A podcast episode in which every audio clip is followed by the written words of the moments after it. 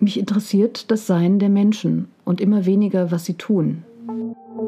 Die, diese simple Erkenntnis zu sagen, ja, du musst erstmal Freiräume schaffen, Langeweile erzeugen, damit überhaupt was kommen kann. Es geht letztlich eigentlich nur darum, sich selbst aus dem Weg zu gehen, damit das, was du wirklich bist, also sozusagen das Leben selbst, damit das sich frei entfalten kann und frei fließen kann. Auch das ist so ein Luxusding, Dinge sein lassen zu können, wo man weiß, das können andere besser. Aber da muss ich dich unterbrechen. Ist das Luxus? Also da würde ich eben auch wieder sagen, nein, ist es nicht.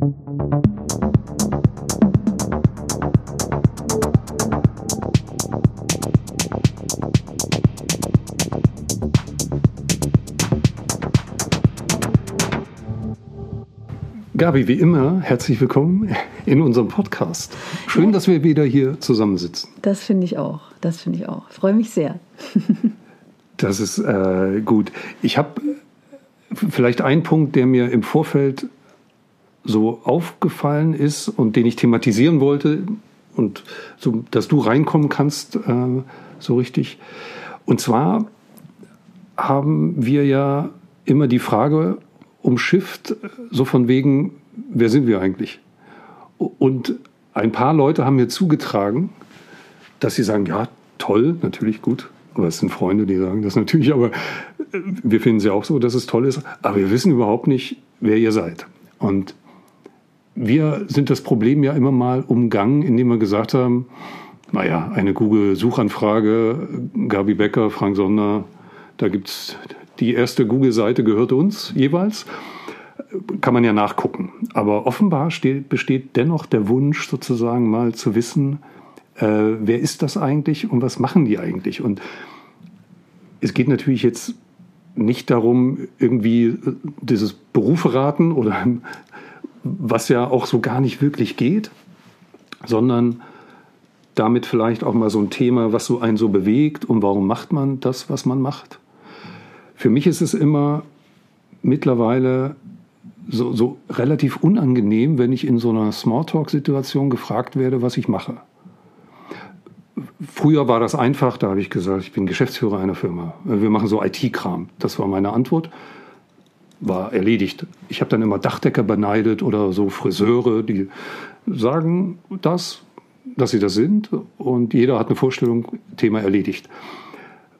Und in Formulare habe ich immer geschrieben, kaufmännischer Angestellter, weil ich immer dachte, Moment mal, Geschäftsführer ist ja eigentlich eine Position und kein Beruf. So. Und kaufmännischer Angestellter mit meinem wirtschaftswissenschaftlichen Studium dachte ich, passt so.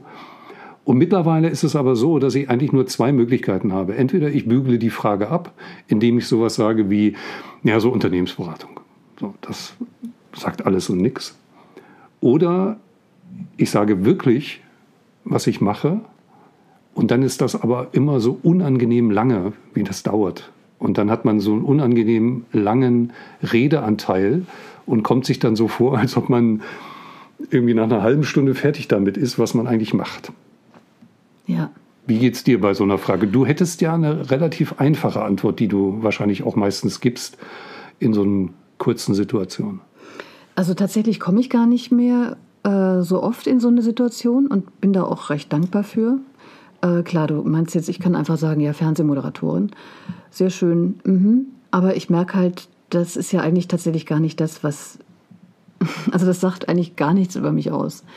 Und ähm, insofern vermeide ich das auch eher, ähm, mich darüber zu definieren. Ja, ist eine interessante Frage. Wer bin ich? Ne? Und wenn ja, wie viele? das ist ja auch die Frage. Ähm, tja, also ja, ich bin natürlich Fernsehmoderatorin, verdiene damit auch mein Geld und ähm, merke aber, dass, also interessanterweise ähm, sprichst du damit ja was an, womit ich mich ja seit zehn Jahren ausschließlich, also oder fast ausschließlich nur noch beschäftige, mit der Frage ähm, des Seins. Und, ähm, und da, äh, also vor, vor sechs Jahren hat, sich, hat mir mal jemand, äh, hat sich eine Begebenheit zugetragen, meinem damaligen Freund wurde eine Lebens, der hat sich seine Lebensaufgabe mal benennen lassen. Das war einfach so aus so einer Neugier heraus, dass jemand machte das und dann dachten wir, ja, hat er gemacht. Und dann dachte ich, erst was für ein Scheiß. Und dann dachte ich, na ja, ach, gar nicht so schlecht seine Aufgabe. Das war jetzt gar nicht so blöd. Und dann dachte ich, machst du das auch mal. Was heißt das? Also Lebensaufgabe. Es war jemand, weißt du, wie wenn du so zum Wahrsager gehst oder wie wenn du so, ne, so eine, so eine Geschichte. Ach so, jemand, der dir äh, aufgrund irgendwelcher genau, also der Dinge hat die sagt, was Fähigkeit, deine der hat die Lebensaufgabe ist. Fähigkeit, äh, der hat die Fähigkeit sozusagen ähm, bei Menschen sowas zu lesen im Energiefeld, sage ich jetzt mal. Darf ich fragen, was er bei ihm gelesen hat? Ähm, müsste ich ihn jetzt fragen, ob, er das, ob das okay für ihn ist. Es war eine wirklich tolle, tolle, tolle Sache. Es ging Und bist um du denn Weisheit da hingegangen? und einen Erstimpuls und so weiter. So, auf jeden Fall fand ich das so stimmig irgendwie, dass ich dachte, ach Mensch, das machst du, probierst du auch mal aus. Ne? Und ähm, da kam dann raus, radikal ich sein. Und ich Auch muss genau so schon, wie radikal es ich dann sein, später sei meine Lebensaufgabe. Hat er mir gesagt. so wörtlich. Das Wörtlich. heißt, das, was, was deine Berufung jetzt sozusagen ist, Ne, er sagte, das wäre meine Lebensaufgabe. Ah, okay. Und ich habe das damals so genommen, so, ach ja, naja, das klingt doch gut, ist doch super. Also hab, das hat, dachte so, ja, okay, also damit kann ich gut leben. Ne? Also besser als, was weiß ich, äh, ich, hatte auch, ich hatte mich damit auch nicht so wirklich auseinandergesetzt. Aber ich dachte, ja, schön, radikal ich sein klingt doch gut, kann ich mitgehen und ähm, dachte, bin ich ja auch. Also es, solche Themen interessieren mich ja tatsächlich. Ne? Also äh, ich hatte Therapie gemacht, ähm, um, um mir so Themen in meinem Leben anzugucken, aus meiner Kindheit. Und insofern habe ich mich dieser Frage dann halt immer so weiter genähert. Und tatsächlich, witzigerweise, ist das Sein ja inzwischen zu meinem absoluten, ja, wie soll ich sagen, also das ist das, was mich tatsächlich auch antreibt, merke ich immer mehr. Mich interessiert das Sein der Menschen und immer weniger, was sie tun. Hm. Und das zeigt sich tatsächlich auch, wenn ich Menschen treffe, dass ich gar nicht mehr, ich vergesse ganz oft, was die dann machen oder welche wichtige Funktion die innehaben. Ich kann mir das immer gar nicht merken. Und ja, früher ich, war mir das immer peinlich, weil in meinem Beruf muss man sich ja genau sowas merken. Aber inzwischen merke ich, das ist okay. Also, weil ich sehe die Menschen auf einer anderen, ich, ich sehe den Menschen eben. Der interessiert mich viel mehr als seine Funktion oder das, was er halt, womit er sich identifiziert, was er da jetzt tut oder macht. Na gut, das ist ja, wenn man ehrlich ist, sowieso immer viel, viel Schein oder eben auch, was es gar nichts aussagt. Also wie gesagt, wenn ich sage, ich bin Geschäftsführer einer, einer Softwarefirma, was sagt das? Eigentlich nichts. Das Problem ist, die anderen Varianten, und die sind ja mittlerweile bei mir, ich würde fast sagen, extrem vielschichtig, also mit Absicht, also mit Ansage. Das halt als Antwort zu geben, macht natürlich auch keinen Sinn. Ne?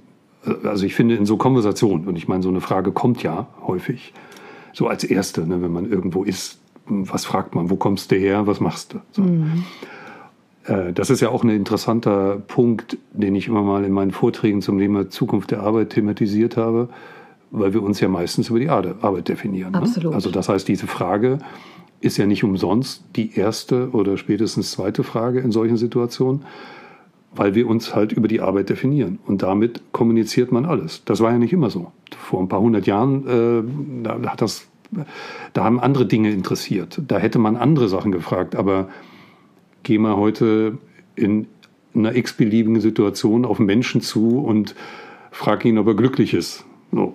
Du, das, du kannst fragen, was er macht.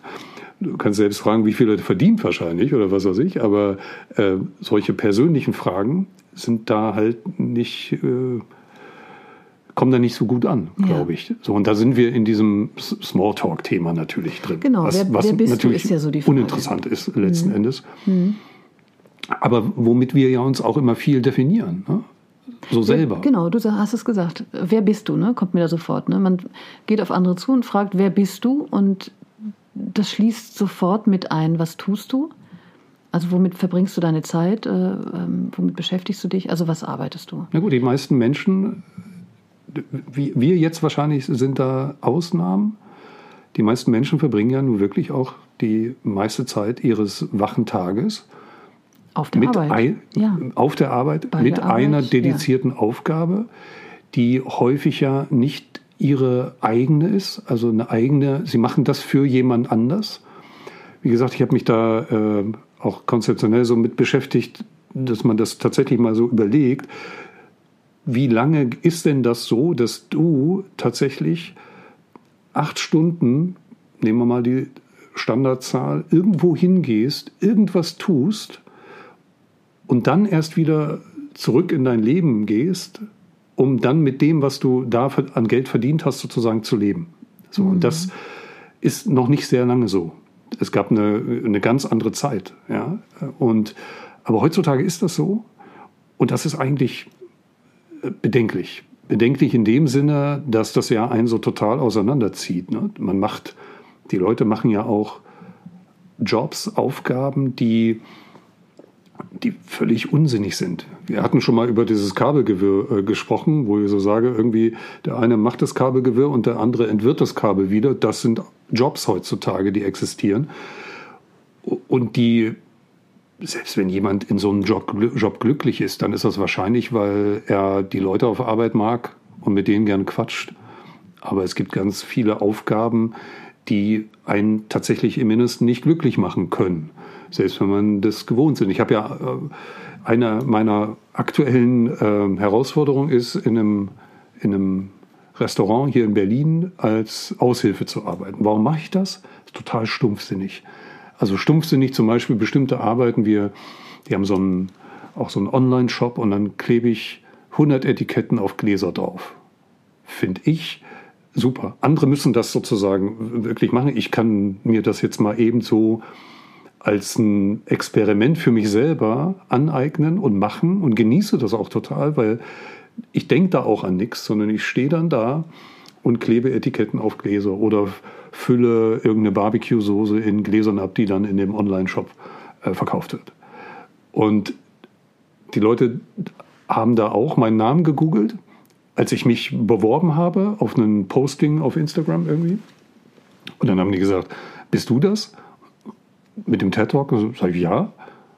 Und was willst du hier? Am nächsten Tag dann sage ich, keine Ahnung, ich, äh, mal gucken. Ich finde es einfach spannend. Ich meine, diesen, diesen Luxus auch zu haben, der, den haben wir zum Glück. Also und ich fühle mich da sicherlich zu Recht privilegiert, dass ich sowas machen kann. Wobei auch häufig dann die Reaktion kommt, naja, wenn man sich leisten kann. Und dann sage ich immer, Nö, kann, kann ich eigentlich nicht. Also in diesem Sinne, wie das gesagt wird, kann ich mir das nicht, weil genauso wie du und ich, wir müssen alle auch Geld verdienen oder irgendwo muss Geld herkommen. Aber ja, dieses sich leisten können, das ist immer das, was Leute davon zurückhält, irgendwas anderes mal ausprobieren, irgendwas zu machen, was äh, irgendwie außerhalb ihres derzeitigen Horizonts ist. Ja, und deswegen was ich ja gerne mache, ist, dass ich solche Sätze äh, einfach gerne in Frage stelle. Also kann ich mir das leisten? Ähm, das ist so dieser Satz, den wir gemeinhin uns fragen, aber ich würde den halt ändern in ähm, will ich mir das leisten? Ähm, und da, das, dann wird es halt spannend, ne? weil in Wahrheit können wir viel mehr, als wir uns zugestehen. Und es ist wirklich an jedem Einzelnen immer wieder, ähm, glaube ich, und das ist das Tolle an dieser Zeit, dass wir, dass wir in so sicheren Zeiten leben. Wir müssen uns jetzt nicht um unsere bloße Existenz sorgen, jedenfalls die meisten von uns hier mitten in Europa. Ähm, wir haben den Luxus tatsächlich, ähm, uns selbst zu hinterfragen, die Art, wie wir leben, zu hinterfragen und uns anzugucken und und zu gucken irgendwie, was will ich eigentlich wirklich in meinem Leben oder mit meinem Leben. Das ist eine Frage, die habe ich, mich, hab ich mir vor äh, tatsächlich bei der Geburt meines dritten Kindes gestellt und die hat mich auf den Weg gebracht. Also weil ich habe bis dato die Nachrichten gesprochen und dann ja auch äh, geschrieben, also soweit halt mein Part und habe aber gemerkt, tatsächlich es ist nicht das, was mich jetzt glücklich macht. Ja, es macht mich nicht glücklich. Ähm, mich jedenfalls nicht. Also es gibt bestimmt Kollegen, die brennen dafür und das finde ich auch wunderbar. Aber mich selbst macht es eben nicht wirklich glücklich. Und ähm, ja, und dann habe ich mich gefragt, was macht mich denn glücklich? Und das hat mich, das war für mich sozusagen der Beginn, dass ich angefangen habe, mir die Dinge in meinem Leben anzugucken. Und das hat mich letztlich auf den Weg geschickt, ähm, wo ich angefangen habe, immer weiter zu gehen und immer mehr mir anzugucken. Also da habe ich angefangen, dann eben als Künstlerin zu arbeiten. Ähm, ja, und, und dann fing ich, ich habe ja immer schon ein Faible für Muster und ähm, Farben und so weiter und habe dann aber gemerkt, es geht nicht um die, nur um die äußeren Muster, sondern auch um die inneren, also um Konditionierungen, um Glaubenssätze. Und die habe ich mir dann eben auch mit Hilfe, also auch in der Therapie und in Beratungen und so weiter, habe ich mir das dann alles mehr immer mehr angeguckt und überhaupt erst mal erkannt, wie, wie, wie fest ich sozusagen stecke und wie eingefahren ich in meinem Denken war. Das habe ich erst dann verstanden. Und so bin ich peu à peu dann immer mehr aus meiner Schublade dann raus und kann nur sagen, das hat mein Leben halt ja wirklich 180 Grad verändert. Die Motivation, quasi sich da externe Hilfe in so einer Therapie zu suchen, ist ganz wichtig, finde ich. Aber also, woher kam die bei dir? Woher kam die? Gute Frage, weiß ich jetzt gerade gar nicht mehr. Woher kam die? Weiß ich jetzt wirklich gar nicht mehr. Ich glaube, also das war eigentlich jetzt auch nichts so Dramatisches oder so Ungewöhnliches, dass man eine Therapie macht. Also es war jetzt nicht so, dass ich krank war, aber es war schon so, dass ich merkte, dass ich, als ob ich irgendwie immer so gegen die gleiche Wand renne. Oder als ob ich irgendwas nicht sehen kann. Und das war ja auch so. Also das ist ja das Schöne, wenn du jemanden hast von außen, ähm, also jemand Neutralen, dem du deine Geschichte erzählen kannst und deine Themen erzählen kannst, dass, ähm, dass du damit ähm, den Raum bekommst, selbst zurückzutreten vor deiner Geschichte und selbst in diese Beobachterposition mitgehen kannst und auf einmal werden dir Dinge klar. Ne? In, in unserer beiden, beider Beziehung übernehme ich natürlich die Rolle dessen, der dann sagt, habe ich keine Motivation dafür, habe ich noch nie gemacht. Mhm. Also einzige Ausnahme äh, muss man dazu sagen, so Eheberatung, wenn man so will, das äh, der Vollständigkeit aber sei erwähnt. Aber ich hatte, ich hatte nie eine Motivation dazu, das zu machen. Deswegen habe ich auch nie, nicht, dass ich es ablehnen würde. Ich mhm. finde es interessant. Mhm. Aber ich hatte noch nie eine Motivation, da irgendwie so einen Schritt zu gehen. Also ähm, muss auch nicht. Das ist ja gut, völlig. Oder sagen wir so, es gab ja auch so Situationen im Leben, wo man das hätte tun können. Ich habe, ich weiß nicht, ich habe da immer so ein bisschen, also erstens das Gefühl, hey, solange ich das selber hinkriege, das ist so mein Denken, dann brauche ich auch nie, niemand anders. Solange ich mit mir selber klarkomme, und irgendwie mich auch aus äh, Krisensituationen rausrappeln kann, denke ich immer so. Vielleicht ist es auch so ein, gut, ich bin jetzt nicht der typische Mann, aber so ein Männerding, so nach dem, das schaffe ich selber, das schaffe ich alleine. Also, ich meine, es gibt so Herbeschläge, also als meine Mutter gestorben ist, als ich 21 war, hätte es wahrscheinlich Sinn gemacht, aber da gab es kein äh, Angebot. Kein Angebot und deswegen ist das zum Beispiel bei mir noch ein total blinder Fleck. Aber mit allen anderen die da, Lebenssituationen, die dann kamen, bin ich dann immer klargekommen. Es gibt auch so eine viel einfachere Referenz für mich dafür. Ich habe ja irgendwann schon vor sehr langer Zeit angefangen, mich auf Bühnen zu stellen und irgendwelche Vorträge zu halten über technische Themen vor allem künstliche Intelligenz, diesen ganzen Kram. Oder dann jetzt so in die Moderation zu gehen oder sowas. Ne? Wo du, wir uns dann doch letzten Endes so ein bisschen näher kommen, was das Berufliche anbelangt.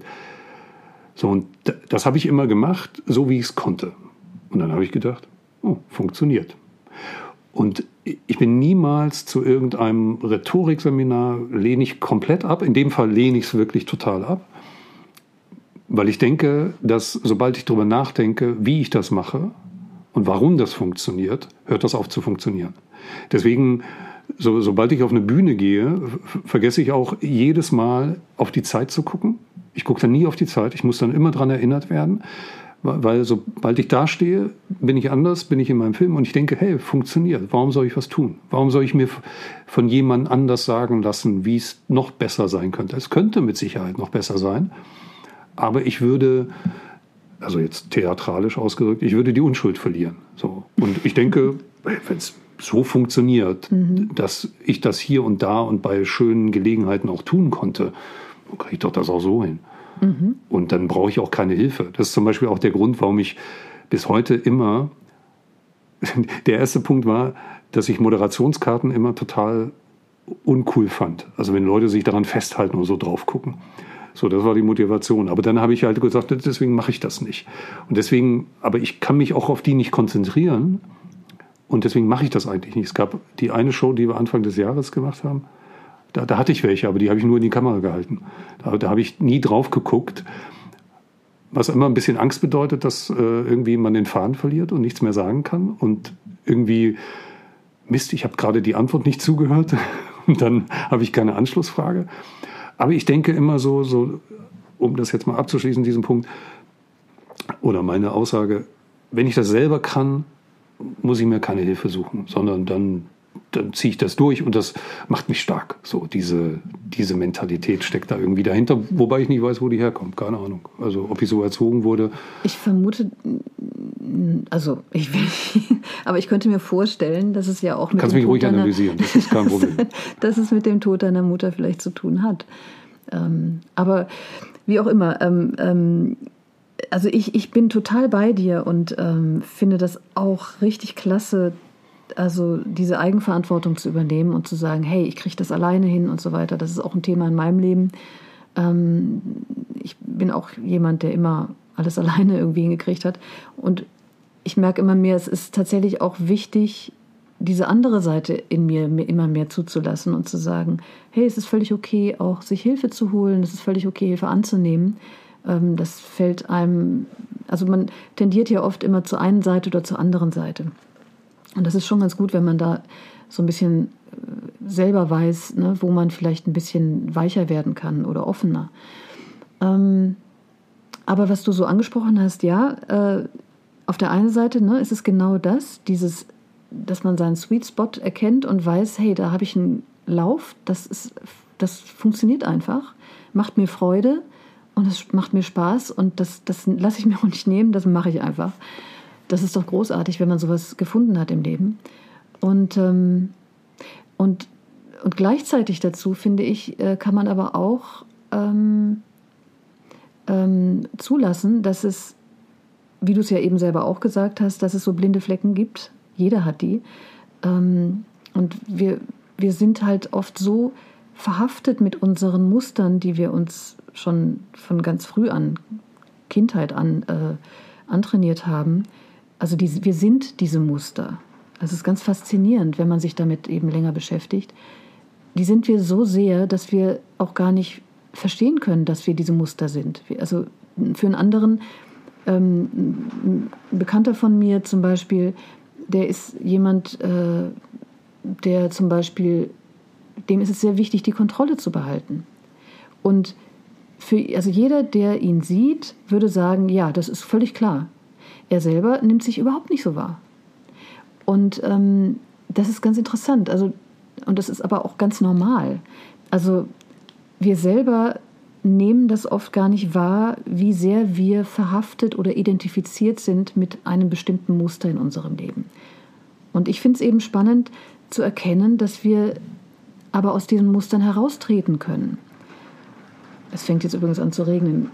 Es ist wirklich. Das gehört dazu. Das, gehört lässt sich dazu. nicht. Äh, es ist der Sturm, quasi, der hier immer noch so seine. Es ist Freitagabend. Wüchse hat, genau. Da ähm, kann es auch regnen. Aber also wie spannend ist es, wenn man dann tatsächlich entdeckt, ja, ich kann da auch heraustreten. Und ich für meinen Teil habe eben festgestellt, gerade da, wo ich vielleicht die größte Angst hatte, mich sichtbar zu machen und mich damit zu zeigen, da liegt vielleicht auch mein größtes Potenzial. Und seit einigen Jahren, also wie gesagt, auf dem Weg bin ich schon seit 2012, dass ich angefangen habe, eben einfach alles in Frage zu stellen in meinem Leben. Und das hat einige Jahre, Jahre gedauert. Also bis vor tatsächlich erst ein, zwei Jahren fange ich an, tatsächlich auch damit nach außen zu gehen und auch darüber sprechen zu können. Das hat doch so lange gedauert. Und, und auch jetzt immer wieder, ich muss immer wieder auch diesen Podcast mit dir zu machen. Ich genieße das total und merke, wie schön das ist, äh, jetzt auch tatsächlich, ich muss nichts mehr verbergen. Ich, ich habe mir alles angeguckt. Ich gucke mir alles an, was in meinem Leben kommt. Ich kann über alles sprechen und, ähm, ähm, und spüre immer mehr, ja, das ist eben mein, so bin ich eben, das ist hm. mein Sein und das kann ich offenbaren. Da gibt es nichts, wovor ich Angst haben muss, dass ich etwas nicht zeigen darf oder dass etwas nicht sichtbar sein darf. Ja, mich, mich hat im Nachgang zur letzten Folge meine eigene Aussage noch ein bisschen verfolgt, wo die in unserer Diskussion kam, wo ich gemeint hatte, wenn wir, jetzt zitiere ich mich schon selber, äh, wenn wir so sind, wie wir sein können und uns nicht verstellen müssen und trotzdem noch Menschen um uns sind und wir nicht allein im Wald sitzen, dann ist es doch gut. So, das ist ja das ein bisschen, wenn man sich langsam immer mehr äh, herauswagt. Ne? Du, du hast es, sagst es immer wieder so natürlich, dass dieses Herauswagen ein wichtiger Punkt war, aber so würde ich das auch sehen. Ich würde es nicht so ausdrücken, aber dass man sich herauswagt und eben meint, dann bin ich halt so, ich kann das, was ich kann. Da, dazu gehört beispielsweise auch ein ganz wichtiger Punkt. Es wird immer gefragt, ja, was kannst du? Und ich sage mittlerweile auch ganz selbstbewusst, also mittlerweile schon seit einer Weile, aber hätte ich früher auch nicht gesagt, ich weiß vor allem, was ich nicht kann. Ja, ja. Und ich lasse das, was ich nicht kann, weg oder was ich so okay kann. Ich kann zum Beispiel durchaus, ich habe keine zwei linken Hände im Handwerk irgendwie, aber es ist nicht mein Ding. So, das heißt, wenn das notwendig ist, mache ich das, aber ich habe weder großen Spaß daran. Ich hasse es, Löcher in Wände zu machen könnte man auch mal analysieren, wo das herkommt. Also bei mir steht eigentlich immer alles auf dem Boden oder ganz kleine Nägel, weil ich bohren, so, mag ich nicht, kann ich machen, mache ich nicht. Und die, auch das ist so ein Luxusding, eben die Dinge sein lassen zu können, wo man weiß, das können andere besser. Aber da muss ich dich unterbrechen. Ist das Luxus? Also da würde ich eben auch wieder sagen, nein, ist es nicht. Es wäre doch furchtbar langweilig, wenn wir alle, wenn alle Menschen auf der Welt das Gleiche gut könnten. Nee, es ist Luxus sich das leisten zu können, darauf zu verzichten. Also das zu machen, einfach zu sagen, dann mache ich das nicht. Wenn ich das nicht kann, mache ich das nicht. Und viele Menschen müssen halt viele Dinge tun. Ja? Das heißt, die müssen diese Arbeit nun machen aufgrund von Abhängigkeiten und leisten sich, sich leisten können, was wir schon gerade hatten. Und ein anderer wichtiger Punkt, der vielen auch nicht vergönnt ist, ist die Zeit dafür zu haben um überhaupt auf neue Ideen zu kommen, muss man ja erstmal Platz freiräumen. In der Zeit, wo ich Geschäftsführer einer Firma war, 14 Jahre lang, und auch die Zeit davor, wo ich dasselbe Thema schon in einer anderen Firma gemacht habe, bevor wir ausgegründet haben, da hatte ich keine Zeit. Da war der Job und jetzt keine Wertung, der Job und die Familie und die Kinder. So, und für mehr war da kein Platz. Und die, diese simple Erkenntnis zu sagen, ja, du musst erstmal Freiräume schaffen, Langeweile erzeugen, damit überhaupt was kommen kann. Viele dieser, ich habe mal in Gedanken so letztens aufgezählt, was mache ich denn jetzt eigentlich aktuell alles? Ähm, und diese vielen kleinteiligen Sachen, die füllen ja noch nicht mal meinen Tag aus. Also ich konnte irgendwann vor drei Jahren fing das an, dass ich Leuten gesagt habe, ich habe Zeit.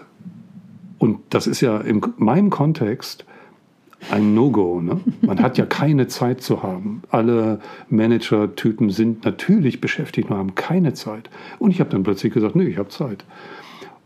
Und habe dann gesagt, ja, das, dazu habe ich auch Lust. Aber, äh, aber diese Zeit zu haben, das, das finde ich für mich als totalen Luxus und die ganzen Sachen, die ich jetzt mache, ausprobieren zu können oder auch Engagements zu haben, die ich mir frei einteilen kann, wo ich in dem Büro zu fahren. Das, ich habe mal ein Projekt gehabt hier in Berlin, da musste ich äh, drei Monate lang morgens, die wollten unbedingt, dass ich da vor Ort bin, in Mitte. Dann bin ich immer hingefahren und dann saß ich da. Und dann dachte ich, was mache ich hier? So. Und das ist ein total, finde ich, total privilegiert. Und wenn man so sagen möchte, dass auch andere Menschen sozusagen diesen Weg gehen sollten mal, da muss man ja gleichzeitig die Frage beantworten, wie sollen sie denn die Zeit dafür äh, mal haben, irgendwas anderes auszuprobieren. Und zwar auch nicht so wissentlich, so nach dem Motto, jetzt mache ich einen Kurs für XY oder dies oder jenes, sondern einfach mal, so wie ich, als Aushilfe in einem Restaurant zu arbeiten. Es war ein Sterne-Restaurant, cool, interessiert mich, weil ich koche äh, oder richtig angefangen habe damit vor ein paar Jahren. Aber äh, da, das hätte ich früher nie gemacht. Und jetzt mache ich das. Und ich musste auch niemandem erklären, warum ich das mache. Sondern man kann es einfach ausprobieren. Und wenn man feststellt, es ist nichts, dann kannst du es auch wieder sein lassen. Und du musst niemandem sagen, ah, warum lässt du das jetzt sein? Jetzt hast du doch so viel Zeit investiert. Nee, habe ich keine Lust mehr, zum Beispiel. Mhm. Also da muss ich gerade lachen, weil gerade vor ein paar Tagen hat ein äh, Redakteur, habe ich be belauscht, wie er gesagt hat, seine Familie wäre jetzt gerade mal ein paar Tage weg und äh, er wäre auf einmal völlig alleine zu Hause gewesen. Und, und das war, fühlte sich ganz merkwürdig an. Und diese Stille, die, die, die konnte er gar nicht ertragen. Er hat sich erstmal ein Bier geholt und eine Pizza und dann äh, dann saß er da und dachte, ach du liebe Güte, diese Stille. Und dann kam zum Glück Fußball und hat sich dann halt vor den Fernseher gehängt. Das fand ich total süß, also weil, weil das ist ja tatsächlich so, wir, ähm, also wir arbeiten halt, also einmal, wie gesagt, wir haben nicht diesen Freiraum im Leben, tatsächlich, wir sind ja beschäftigt mit Familiengründung und so weiter und, und, und alles um Laufen zu halten. Da ist kein Platz für ein Selbst, für Ruhe, für Stille. Und, und selbst wenn wir uns diese Ruhe und Stille mal nehmen, dann glauben wir, wir müssen in ein Wellness-Hotel fahren oder wir müssen sonst wohin, ähm, dann in Urlaub fahren. Aber tatsächlich einfach mal, also da kann ich nur sagen, das mal zulassen, auch in diesen kleinen Momenten auch mal die Stille einzulassen im Leben. Man muss, es muss nicht immer groß sein. Es reicht ja manchmal wirklich, wenn man einfach mal bewusst irgendwie am Fahrstuhl steht und wartet und dieses Warten aber nicht als Strafe empfindet, sondern tatsächlich mal sagt, ah, okay, da ist jetzt eine Situation, in der ich nichts tun kann. Da zwingt mich das Leben mal in so eine Stille, in so eine Leere, in so eine gerade Inaktivität. Und äh, das dann auch einfach mal wirklich ganz präsent zu spüren, das finde ich hilft enorm. Und diese kleinen Momente oder an der Ampel oder wie auch immer. Da muss man sich ja nur kleinen, mal. Oder an der, an der Supermarktkasse, ne? also die einzuladen im Leben. Da muss man ja nur mal uns, sage ich jetzt absichtlich, dabei beobachten, wenn wir wirklich eigentlich Langeweile haben, nämlich warten und gucken, wenn einer von zehn Leuten kein Handy in der Hand hat und irgendwas checkt. So, dann, dann ist also das wieder ja. äh, gefüllt. Das macht es noch schwieriger, genau. Wir nutzen Absolut. die Zeit dann natürlich fürs Handy. Ne? Was, ja. was teilweise auch gut ist, weil Absolut. man informiert sich, man ist connected. Aber ich finde beispielsweise auch, dass, dass diese, diese Freiräume sich schaffen, ist eine absolut dringende Voraussetzung dafür. Anders, anders kann man sich mit dem Ich äh, so ja tatsächlich auch überhaupt nicht intensiver beschäftigen sondern dann nur wahrscheinlich irgendwie so kontrolliert in einem Crashkurs oder dergleichen, was ja der Idee auch total widerspricht. Und deswegen beispielsweise bin ich ein großer Freund äh, von Automatisierung, künstlicher Intelligenz, Jobs, die wegfallen, die dann natürlich an Einzelschicksale gekoppelt sind, aber als Gesellschaft finde ich die Tatsache, dass uns die Arbeit ausgeht, total wünschenswert. Natürlich muss dafür gesorgt werden, dass die Leute leben. Deswegen bedingungsloses Grundeinkommen, solche Konzepte, total spannend, total wichtig und ja auch das Einzige, was so eine Art von Gesellschaft tragen könnte, solche Konzepte, wo die Maschinen das alles übernehmen ähm, Riesenthema. Natürlich ist das alles auch in den falschen Händen durchaus, muss das in andere Hände, müssen da Regeln geschaffen werden. Aber wir stellen uns einfach mal vor, wir müssten wirklich nur noch zwei, drei Tage. Ähm, ich habe die Zahl jetzt vergessen, weil den Vortrag habe ich schon länger nicht mehr gehalten, aber ich glaube, dass so in den nächsten, ähm, äh, dass die notwendige Arbeitszeit war das auch, glaube ich, irgendwie so auf zwei, drei Tage geschrumpft sein wird. Und das ist die notwendige Arbeitszeit sozusagen für jeden Einzelnen, um äh, auch das entsprechende Geld zu verdienen, sage ich jetzt mal. Das war so eine Prognose. Ist jetzt nicht ganz richtig zitiert, aber die Message dahinter ist äh, interessant, weil wenn, sage ich mal, 50 Prozent dessen, was jeder so in der Woche an Arbeit leistet, wegfällt, dann hast du eine 20 Stunden Arbeitswoche. Und der Unterschied zu 40 oder mehr ist so groß, den kannst du nicht mal eben so ignorieren. Ja? Das heißt, dann musst du dir eine andere Beschäftigung suchen. Also dieser, dieser Wechsel ist so radikal. Und es gibt ja von Friedhof Bergmann, der leider vor kurzem gestorben ist, also der, der, der Papst würde wahrscheinlich nicht hätten hören wollen, äh, der, der von New Work, der im Grunde gesagt hat, ja, okay, ein Drittel Erwerbsarbeit, also das heißt klassisch so, wie wir das heute machen. Ein Drittel sollten wir, unsere Zeit sollten wir darauf verwenden, ähm, er nennt das sozusagen so hochtechnisiertes Farming, also dass wir selber unsere Sachen anbauen, aber nicht indem wir hier alle einen Acker bestellen oder dergleichen, sondern hochtechnisiert, auch da Technologie total wichtig, so dass man möglichst lokal seine Sachen anbaut etc. Gibt es ja auch genügend Projekte. Und die größte Herausforderung war das letzte Drittel. Und da hat er so schön formuliert, tausendfach wurde das zitiert. Da sollen wir machen, was wir wirklich, wirklich wollen. Und der Interessa das interessante Detail an dieser Aussage ist die Tatsache, dass er das Wort wirklich zweimal wiederholt, weil er nämlich genau weiß, dass das das Schwierigste überhaupt ist so das herauszufinden. Ein Drittel der Zeit, 33 Prozent meines Tages soll ich damit verwenden, was ich wirklich, wirklich will.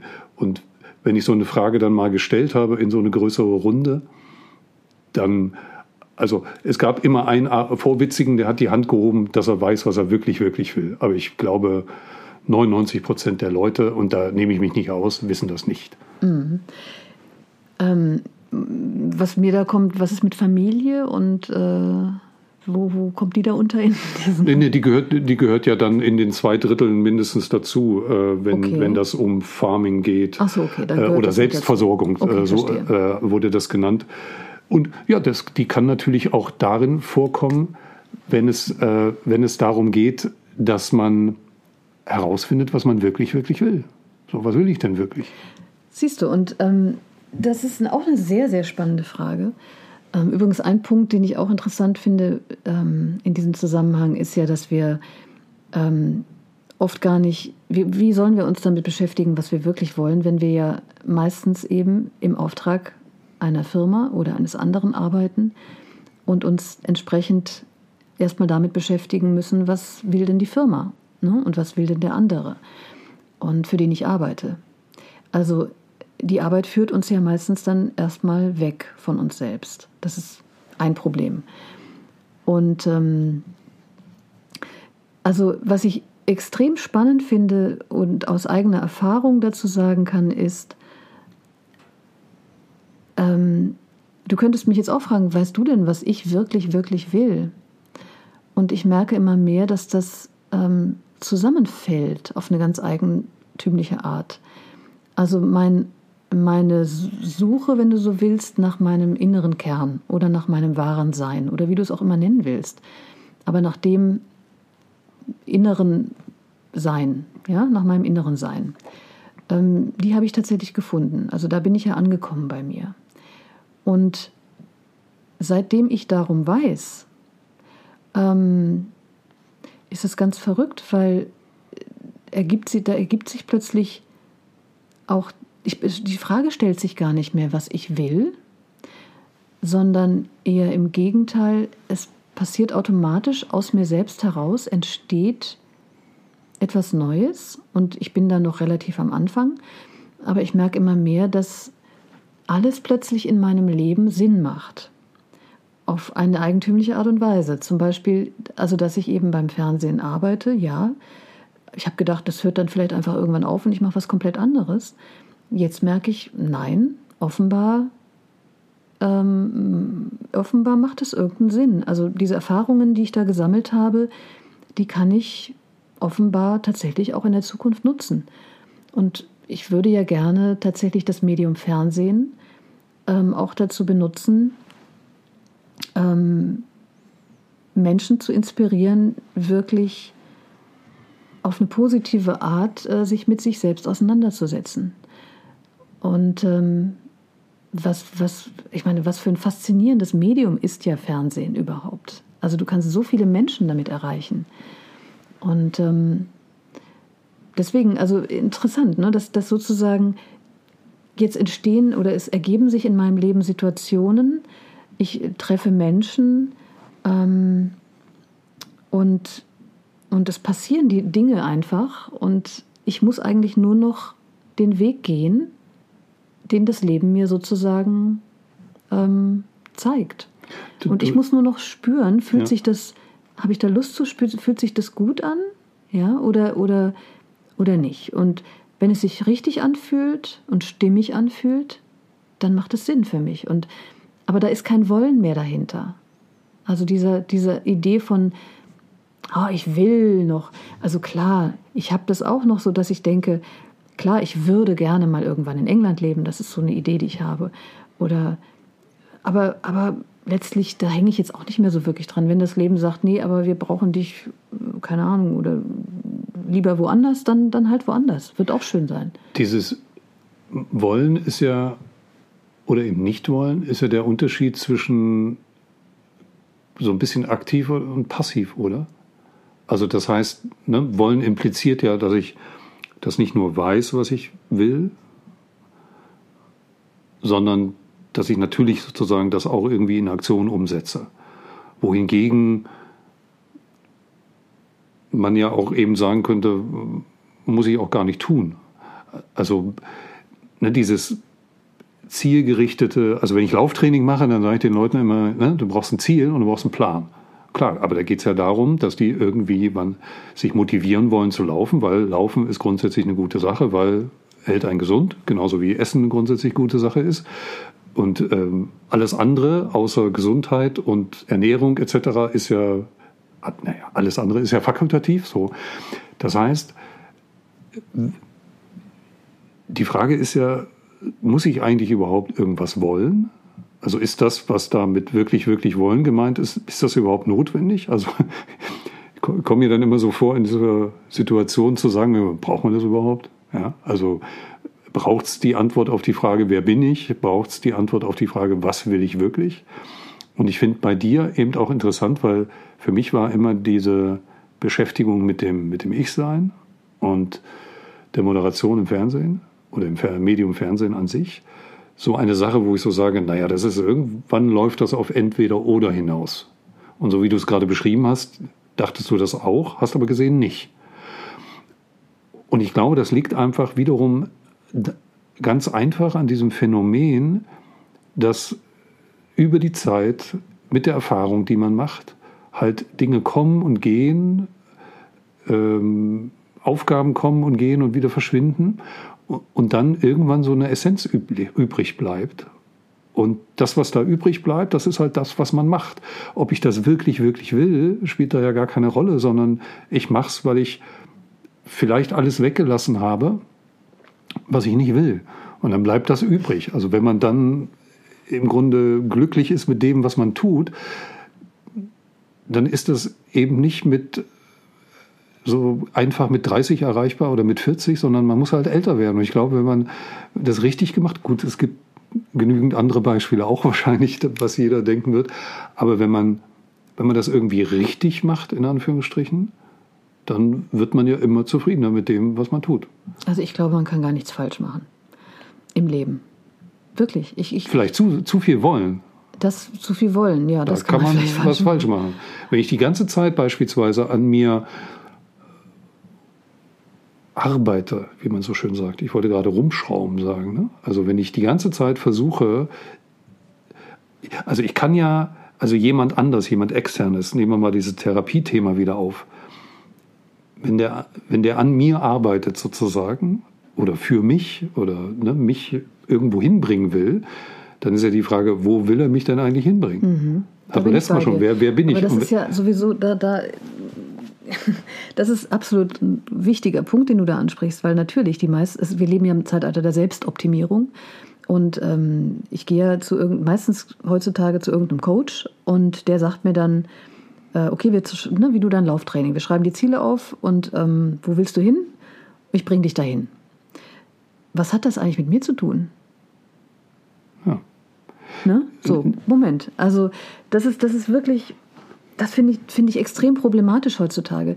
Das ist genauso wie wenn ich krank bin und ich gehe zum Arzt und erwarte, so, ich sitze hier bei Ihnen, ne? ich habe das und das und das und bitte jetzt hier, sagen Sie mir, welche Pillen ich nehmen muss, dass ich wieder gesund bin. Das ist dieser grundsätzliche Ansatz, den wir heutzutage in dieser Gesellschaft haben, der einfach nicht funktioniert. Der funktioniert einfach nicht. Und, ähm, und ich glaube, weißt du, es ist wirklich Zeit, dass wir verstehen, dass wir sozusagen, aber das, das scheint ein unglaublicher Spagat zu sein für viele Menschen in ihrem Kopf. Ähm, wenn du verstanden hast, dass du in deinem Sein, was du bereits bist, heile bist schon bereits, dann, ähm, dann kannst du ein, dann, dann kannst du zu anderen Menschen gehen, die dir sozusagen blinde Flecken zeigen und sagen, guck mal hier hin und guck mal hier hin und hm, hm, hm. Und dann, dann entsteht daraus ein komplett anderer Entwicklungsprozess in der Heilung deiner selbst, weil du ja sozusagen schon heile bist. Es ist wirklich gar nicht so einfach, das manchmal auszudrücken, merke ich gerade. Aber vielleicht kannst du mir folgen. Ähm, weißt du, Schon, also ja. ich bin, wir, das, unser grundsätzliches Bild in dieser Gesellschaft ist, ich bin kaputt. Verstehst du? Hm. Ich bin kaputt. Also ich bin nicht, ich funktioniere nicht richtig. Ich bin kaputt. Also ich gehe zum Arzt, damit ich heile gemacht werde. Ich gehe woanders hin, um heile gemacht zu werden. Oder könnte man es vielleicht etwas weniger äh, krass formulieren? Also man muss ja nicht sagen, dass man kaputt ist, sondern äh, es muss immer besser werden. Ja? Also so. man kann besser werden. Da geht doch noch mehr. Ja. Da kann ich doch noch mehr aus mir Rausholen. rausholen. Höher, schneller, weiter, ja. So und äh, vielleicht war ich, hatte ich einen unterschiedlichen Status von Kaputtsein vorher. Weiß man, wer mag das schon, wer vermag das schon zu sagen? Und dann geht es darum, das weiter zu optimieren. Klar, diese Optimierungsquatsch. Ich finde, ich finde in bestimmten Situationen, also bleiben wir mal bei diesem simplen Beispiel Lauftraining, da ist es eine ganz, ganz Absolut, klar umrissene natürlich. Sache. Aber eben nicht, wenn es um, äh, um Gefühle aber und Gedanken gesagt, geht. Ne? ganz genau, So, da geht es da geht's um eine klar umrissene Sache. Mhm. Aber wenn es um das Leben an sich geht, daran rumzuschrauben, also aktiv quasi, kann funktionieren, birgt natürlich auch eine Gefahr, weil ja schon allein die Anfangsvoraussetzungen falsch sein können. Wenn ich zu einem Coach gehe oder wenn ich in so eine Eheberatung gehe, ne, dann nimmt der andere das wahr, was ich ihm erzähle im Wesentlichen. Das kann ja schon falsch sein, was ich da erzähle. Oder eine falsche Auswahl sein. Das heißt, wenn, die, wenn, wenn der Anfangsmoment äh, schon falsch wahrgenommen wird, ja, dann äh, dreht man auch an den falschen Schrauben oder tut das Falsche.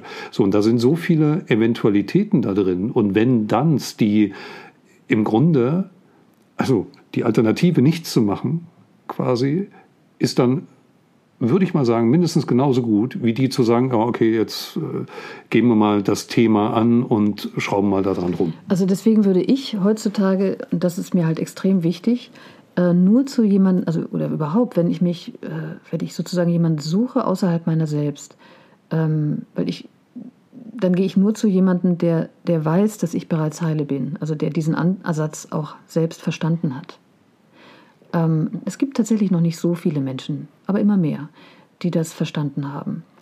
Ähm, weil Grundvoraussetzung, finde ich, Menschen zu beraten oder überhaupt in irgendeiner Form zu helfen oder zu begleiten, ist, dass du verstehst, dass sie in sich selbst eigentlich schon perfekt sind. Perfekt im Sinne des Menschseins. Und, ähm, und das ist vielleicht auch ein radikaler Ansatz, den mögen viele Menschen als radikal sehen. Aber das ist mein Ansatz. Und ähm, es geht mir eben, also ich, weißt du, ich habe verstanden, dass jeder Mensch in sich eben ähm, einen Kompass hat und genau weiß, im Grunde seines Seins, ich sag mal, warum er hier ist oder auch, ähm, was für ihn das Richtige ist. Und es geht letztlich eigentlich nur darum, sich selbst aus dem Weg zu gehen, damit das, was du wirklich bist, also sozusagen das Leben selbst, damit das sich frei entfalten kann und frei fließen kann. Hm. Aber wir stehen uns halt eben selbst immer, immer wieder im Weg ähm, durch äh, irgendwelche Erwartungshaltungen, durch Konditionierungen, durch irgendwelche Muster, die wir halt, Verdrängungsmechanismen. Meistens ist es ja das, dass da etwas in uns uns schützen will vor einer negativen Erfahrung, die wir vielleicht mal gemacht haben. Das ist auch gar nicht schlecht. Ich, ich möchte das auch überhaupt nicht bewerten. Aber das ist meine Erfahrung, dass wir sozusagen im Grunde weiß jeder Mensch genau, was für ihn richtig ist. Wir hm. haben es halt leider verlernt, ähm, das, das darauf zu hören und uns überhaupt auch mal den, da sind wir wieder beim Thema, auch mal ein bisschen die Zeit zu geben im Leben, also auch uns Freiräume zu schaffen, ähm, da mal einzutauchen und überhaupt mal diese Stille in uns zuzulassen und reinzuspüren, was ist denn da in mir, was mich, ähm, was, wie fühlt sich das denn an und warum ist denn da so eine Angst oder warum ist denn die Angst vor der Leere, die Angst vor der Stille, ne, die Angst nicht gut genug zu sein, die Angst nicht wertvoll zu sein, die Angst nicht geliebt zu werden, all diese Ängste. Und letztlich ist unsere ganze Gesellschaft auf nichts anderes aufgebaut, als das alles zu verdrängen und uns von diesen Ängsten, Urängsten abzulenken? Naja, wahrscheinlich, weil das System, vor allem das wirtschaftliche, damit nichts anfangen kann. Und man im Grunde die, dieses Prinzip, was uns diesen Wohlstand gebracht hat, würde ich mal sagen, die Systeme, die wir geschaffen haben, die funktionieren halt äh, bis nach, zum gewissen Punkt. Nach, nach, nach, diesen Mechaniken sozusagen, mit denen sie nun mal funktionieren. Und andere Zwischentöne äh, haben da eigentlich nichts zu suchen. Ich hatte immer, um mal meine Rolle als äh, Zukunftsdenker oder jemand, der viel über die Zukunft nachdenkt, vor allem technisch gerecht zu werden, hatte immer mal die, die Überlegung früher in solchen Konzepten, wo ich, da ging es so auch um künstliche Intelligenz und dann habe ich gesagt, wenn mich, und das geht ja heutzutage fast alles digital, mich jemand beobachtet. Also lass mal Thema Datenschutz und alles mal außen vor. Aber alles, was ich tue, das könnte auch eine Person sein. Wenn du mir äh, als Schatten vier Wochen lang hinterherlaufen würdest und das alles sozusagen verarbeitest oder eben ein Algorithmus, der das macht, weil alles heutzutage ja irgendwie eine digitale Entsprechung hat, dann würde da ein Bild meiner selbst entstehen, was deutlich besser ist als das, was ich selber von mir habe. Also du sagst mal in sich reinhören und äh, zu wissen, dass man im tiefsten Inneren okay ist, das ist halt sehr schwer, das zu tun, da hinzukommen. Denkt man. Denkt man. Ich, ich würde sagen, es ist auch äh, keine leichte Aufgabe. Du schüttelst den Kopf. es ist ein Podcast, du musst Nein sagen. Nein, aber ich hatte damals so die Überlegung, dass man zum Beispiel, dir geht es ja wahrscheinlich auch immer wieder, du triffst irgendjemanden, vielleicht auch jemanden, den du gar nicht so kennst, und der dir fällt an seinem Verhalten und an ihrem Verhalten irgendwas auf, wo du sagst, oh, wo du so stutzt und meinst, da, da ist ein Problem, was die Person oder da ist ein Thema. Ähm, keine Ahnung, wenn er, manche Leute haben komische Formulierungen oder wenn sie sich im Restaurant irgendwie hinsetzen, all diese Verhaltensweisen, die wir so unbewusst tun und die tief, tiefer zumindest unter der Oberfläche sind, die kann man ja beobachten oder algorithmisch oder von den Daten her analysieren. Und dann entsteht ja, das war so eine verrückte Idee, die ich dann so weitergesponnen habe, dann entsteht ja so ein Bild von mir, was so ziemlich wahrscheinlich mich sehr gut widerspiegeln würde. Klar, jetzt kann man ja sagen, ja, das sind ja nur Daten, das ist ja nur Technik, aber natürlich alles, was ich mache, wie ich mit allen Dingen umgehe, ähm, wie ich auf die Straße gehe, ob ich lieber nach links oder nach rechts laufe, ähm, wenn man das alles analysieren würde. Zum Beispiel, wenn ich von in Berlin hier mal mit dem Auto unterwegs bin, dann fahre ich nie denselben Weg zurück, wie ich hingefahren bin. Und ich fahre eigentlich immer, habe ich festgestellt, was auch immer das heißt, gegen den Uhrzeigersinn. Also ich fahre, wenn ich äh, zum Prenzlauer Berg will, fahre ich unten rum hin und oben rum zurück. Ist jetzt mal simpel ausgedrückt. Alles solche Dinge, die uns meistens gar nicht mehr bewusst sind. Und diese Idee hatte ich, um das äh, kurz abzuschließen, warum das damals in so einem Technik-Business-Kontext passierte, habe ich gesagt, dann könnten wir uns ja duplizieren. Also dann könnte ja ein digitales Ich von mir entstehen, was dann Dinge für mich erledigt, weil es ja ziemlich genau ich ist quasi die, die ich nicht machen will, also die oder die langweilig sind oder dergleichen. Also das heißt, wenn man, wenn man sich selber quasi damit quasi duplizieren kann. Oder warum da aufhören? Ne? Ich meine, ich kann auch, kann auch 10 Franks geben Aber die Frage ist natürlich nach der Sinnhaftigkeit. Macht es wirklich Sinn, wenn du da, wenn Die, die habe ich natürlich nicht einfach, gestellt. Ja, du kannst es geht um das Mögliche. Absolut möglich ist ja alles, wie wir wissen. Aber die Frage ist tatsächlich, äh, wenn du da keinen Bock drauf hast, dann lass es doch einfach. Wozu dann jemanden erschaffen oder ein Ich duplizieren, dass das dann macht? Wozu? Ne? Also einfach lassen ist doch viel besser. Nee, ich ja so dich, und das, das machst du ja auch, dich zu konzentrieren auf das, was du gerne machst. Ähm, ja. Jetzt habe ich, jetzt hab ich den Faden verloren, wo wir wieder beim, Ich habe nur Luft geholt. beim Faden sind. Ich erzähle mal weiter, vielleicht kommt er wieder. Äh, ne, mich fasziniert natürlich die, die Virtualität. Also mich äh, fasziniert natürlich äh, daran die Tatsache, wie man als Avatar in einer virtuellen Welt quasi agieren könnte. Sowas finde ich ja faszinierend. Also auch alle Filme, die damit zu tun haben. Okay, da kann ich einhaken. Und dann, und dann ist ja die Frage zu klären, sind wir nicht eigentlich auch sowieso nur virtuell, wenn quasi. Also das, da gibt es ja dieses wunderbare Buch Sophies Welt von Jostein Garder, Ja. was ich jedem empfehlen kann äh, über die Philosophie. Wunderbares. Und ich will den auch nicht spoilern, aber diese Frage ist natürlich eine sehr interessante, da hast du vollkommen recht. Und ich würde dir zustimmen, ich glaube, wir nehmen uns ja immer selbst mit. Das heißt, letztlich, das ist eine tolle und faszinierende Idee, einen digitalen Menschen zu erschaffen, digitales Ich zu erschaffen, virtuelles Ich zu erschaffen. Können wir alles machen. Ähm, aber die Frage bleibt doch letztlich, ähm, ja, wenn wir das machen, dann verlagern wir unsere Probleme, die wir ja sowieso haben, verlagern wir dann also einfach in die virtuelle Welt. Dann können wir da weiter dann ran, daran rumbasteln. Aber macht das dann auch Spaß? Und da würde ich dann eher sagen, nö, warum eigentlich? Das ist genauso wie wenn ich ähm, sage, ich ziehe jetzt in ein anderes Land, ja, und, und fang, erfinde mich neu. Dann werde ich auch ganz schnell feststellen, dass ich mich selbst immer mitnehme. Äh, klar. Und das heißt, dass ich letztlich es, es das Spannende, ich glaube immer, der, die Lösung, nach der wir uns alle so sehen, die finden wir eben nicht im Außen, die finden wir nur im Innen, also in uns selbst innen drin. Also der Weg muss immer über innen gehen. Und da bin ich, auch wenn ich von einer anderen Richtung komme, äh, ganz bei dir. Aber deswegen, ich da, kann dir. da und da findest du auch den Frieden, den du suchst Ja, letztlich. ne? aber ich kann dir natürlich ein Beispiel, nicht ganz ernst gemeint, wobei vielleicht doch, natürlich ein Beispiel dafür liefern, was wir machen könnten, wenn ich äh, ein digitales, virtuelles Ich von mir hätte. Ich könnte beispielsweise Entscheidungen simulieren. Das heißt, jetzt mal, jetzt mal gesponnen. Wir sind, wir sind ja gleich am Ende, aber wenn man sich tatsächlich mal überlegen würde, ich könnte sozusagen mit Technologie, nicht jetzt, aber es ist absehbar, dass es irgendwie geht, kann ich sozusagen ja ein, die Folgen einer Entscheidung oder am Ende des Tages sogar ein ganzes Leben simulieren. Also ich könnte sagen, nehmen wir mal an, ich hätte jetzt dieses virtuelle Ich und ich würde sagen, ich gehe jetzt nach London oder nach Italien, was würde dann passieren? So, und dann simuliert man das und der Computer hat den Vorteil, der kann das, der braucht keine Jahre, um festzustellen, ob das die richtige Entscheidung war, sondern der braucht äh, ein paar äh, Minuten oder Stunden oder eine Nacht oder ein paar Tage, um das mal durchzurechnen und dann Mhm. mir zu sagen, pass auf, wenn du das machst, wenn du dahin gehst, passiert das.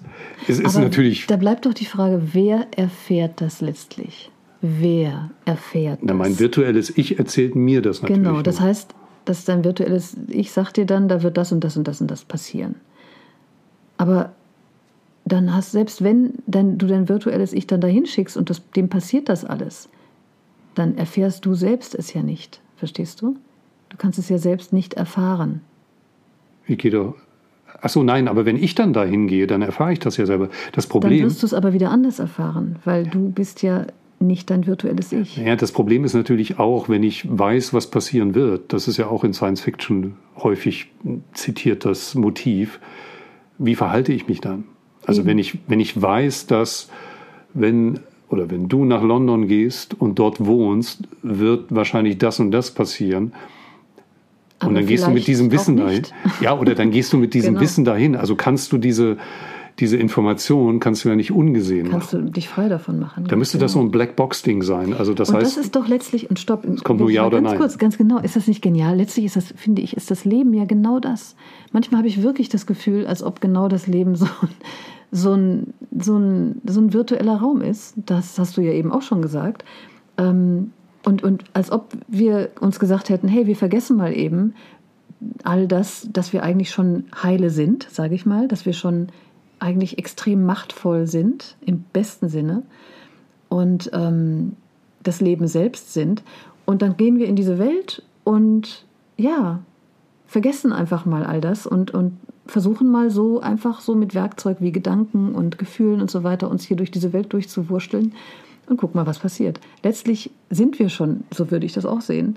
Das ist ja nur eine andere Definition dann von Zeit und Raum, oder? Ja, also ich meine, genau. ob das jetzt darüber 78 Jahre dauert oder 100 Ja. Jahre oder 78 Sekunden, Ja. ist ja da auch nur Ein spannendes Thema. Da haben wir ja äh, direkt relativ, relativiert. nächstes, Äh, nächstes das Mal wieder ist der darüber. komplett falsche Moment aufzuhören, würde ich fast sagen. Aber wir können ja Zeit und Raum für nächstes Zeit- Mal. Nein, auch äh, im Grunde alle jetzt mit diesem Gedanken alleine lassen. Mit diesen äh, holpernden, hüpfenden, äh, nach vorne springenden Gedanken von virtuellen Ichs und virtuellen Welten. Ich überlege gerade die ganze Zeit, womit wir angefangen haben. Das war irgendwas anderes. Nee, Aber es ging, ich finde, wir sind uns eigentlich ziemlich treu geblieben, weil es ging wirklich um die Frage, ähm, wer sind wir eigentlich? Und äh, wir haben angefangen mit der Frage der Definition ne, über das, was wir tun und haben uns so immer weiter, ja. und jetzt wünsche ich entwickelt. mir ein virtuelles äh, Ich. Du wahrscheinlich nicht, weil du, du hast das schon in dir. Kann man das so sagen? Ich glaube, wie gesagt, ganz, ich habe einfach, ich bin ganz sicher, dass jeder von uns ist bereits äh, heile und vollkommen in seinem Sein. Aber das ist, das kannst du nicht mit dem Verstand verstehen. Das ist das Problem daran. Und wir versuchen es immer mit dem Verstand zu verstehen und rennen immer gegen die Wand. Was ich besonders daran mag, ist, dass ja es so bereits. positiv du bist ist. ja bereits. Ja. Punkt. Punkt. Es, ist, es ist positiv und du, deswegen. du musst gar nichts tun und bist bereits. Ja. Nur der Verstand kommt dann rein und sagt, ja, aber da muss doch noch irgendwie, ich muss doch, da muss doch noch. Nee, da muss eben nicht, du bist bereits. ja, aber sollte sowieso untersagt werden. Ich danke sind- dir, Frank, Ich für danke diesen dir. wunderschönen Äh, Podcast. wieder. das äh, sind äh, schöne. Schlussgedanken auf jeden Fall. Vielen Dank. Bis nächstes Mal.